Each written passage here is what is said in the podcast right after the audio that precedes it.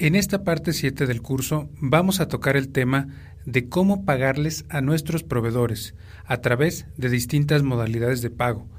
Esto es una cuestión fundamental debido a que normalmente cuando nosotros vamos a pagar estamos buscando seguridad, estamos buscando que no haya ningún fraude en nuestra contra. Es por eso que eh, queremos darles algunas formas de pago que les sean 100% seguras rápidas y efectivas. Lo primero que hay que hacer antes de pagar, antes de hacer el pago, es negociar su pago. Para ello vamos a tener que ver si el proveedor nos acepta el pago completo. Suele suceder en envíos muy pequeños que el proveedor nos exige el pago completo.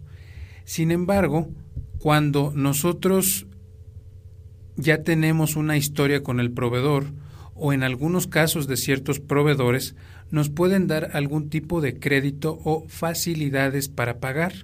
Entonces, lo más común es que haya un 50% de anticipo que usted le va a pagar a su proveedor antes de que se mande la mercancía y cuando se reciba la mercancía entonces usted finiquitaría el resto del 50%. También hay proveedores que no solamente le dan eh, esta facilidad contra entrega. Eso quiere decir que a usted le llega, a usted le entregan y contra eso va el pago, es decir, pago cuando me entregan.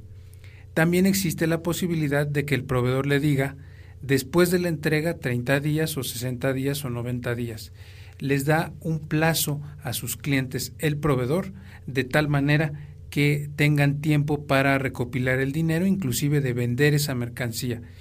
Esto, como le repito, no es algo muy común y en algunos países latinoamericanos no es la costumbre, pero en otros países sí lo es, el caso de Estados Unidos, el caso de Canadá, el crédito es una forma muy efectiva de trabajar comercialmente entre clientes y proveedores.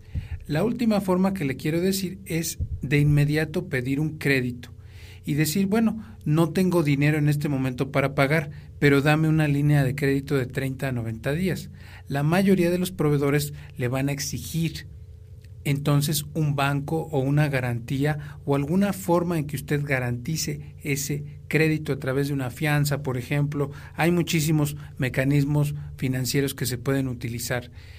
Yo creo que es muy importante trabajar en un principio con el dinero propio y como hemos dicho a lo largo del curso, es de suma relevancia tener cuidado con los fraudes y empezar poco a poco a darle más dinero a nuestro proveedor en la medida en que confiemos en él.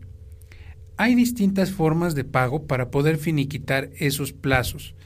Eh, obviamente hay formas que son en efectivo y esto quiere decir que inmediatamente se puede hacer una transferencia, inmediatamente se puede mandar dinero por Internet. Expliquemos algunas de ellas. La primera y la más común para las importaciones de Asia, pero sobre todo las importaciones chinas, es la famosa T diagonal T o TT también llamada, que es Telegraphic Transfer. Esta forma de pago nosotros la, conocemos fácilmente como un depósito bancario. Eh, lo que sucede aquí es que nosotros vamos a una ventanilla de pago o podemos hacer una transferencia en el banco y entonces el proveedor nos va a dar una clave, nos va a dar sus claves bancarias, cómo se llama la empresa, el número de cuenta, justamente como usted deposita dinero, eh, como hace sus depósitos normalmente, y el TT va a ser ese tipo de transferencia. ¿Por qué se llama telegráfica? Eh, todo mundo tiene esa misma duda. Los chinos han bautizado eh, el inglés de negocios de los últimos años y es por ello que pues este TT es una forma de depósito bancario o de transferencia bancaria cuando se tiene el banco de los chinos o de los vietnamitas o asiáticos, malayos, etcétera. Existe en segundo lugar una forma de transferencia interbancaria. Ahí lo que sucede es que su banco es diferente al Hong Kong Bank, por ejemplo. Y lo que usted está buscando es que el banco de usted le transfiera ese dinero a un banco en Hong Kong. Para ello se requieren las claves de SWIFT eh, o algún tipo de clave interbancaria internacional, también conocida como IBAN. IBAN. A través de ese mecanismo podemos transferir desde nuestra cuenta hasta la cuenta de otro banco en otro país. No es eh, similar al TT, pero sí, digamos, tiene que ver el banco de alguna manera. En el caso del Telegraphic Transfer no hay evidencia mayúscula de los, de los pagos. En el caso de la transferencia interbancaria, sí hay, mm, digo, en cuestión tributaria esto le podría afectar, ya que una transferencia interbancaria fácilmente podría eh, deducirse en términos fiscales. En el caso de ambas transferencias, son en efectivo, eh, de 24 a 72 horas tiene que pasar la transferencia.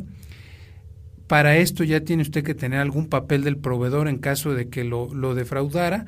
Para este punto también usted ya tendría que haber verificado el proveedor y hace la transferencia cuando está seguro de que el proveedor tiene todas las credenciales que dice. Luego viene el cheque. Sucede mucho cuando importamos de Estados Unidos o de otros lugares que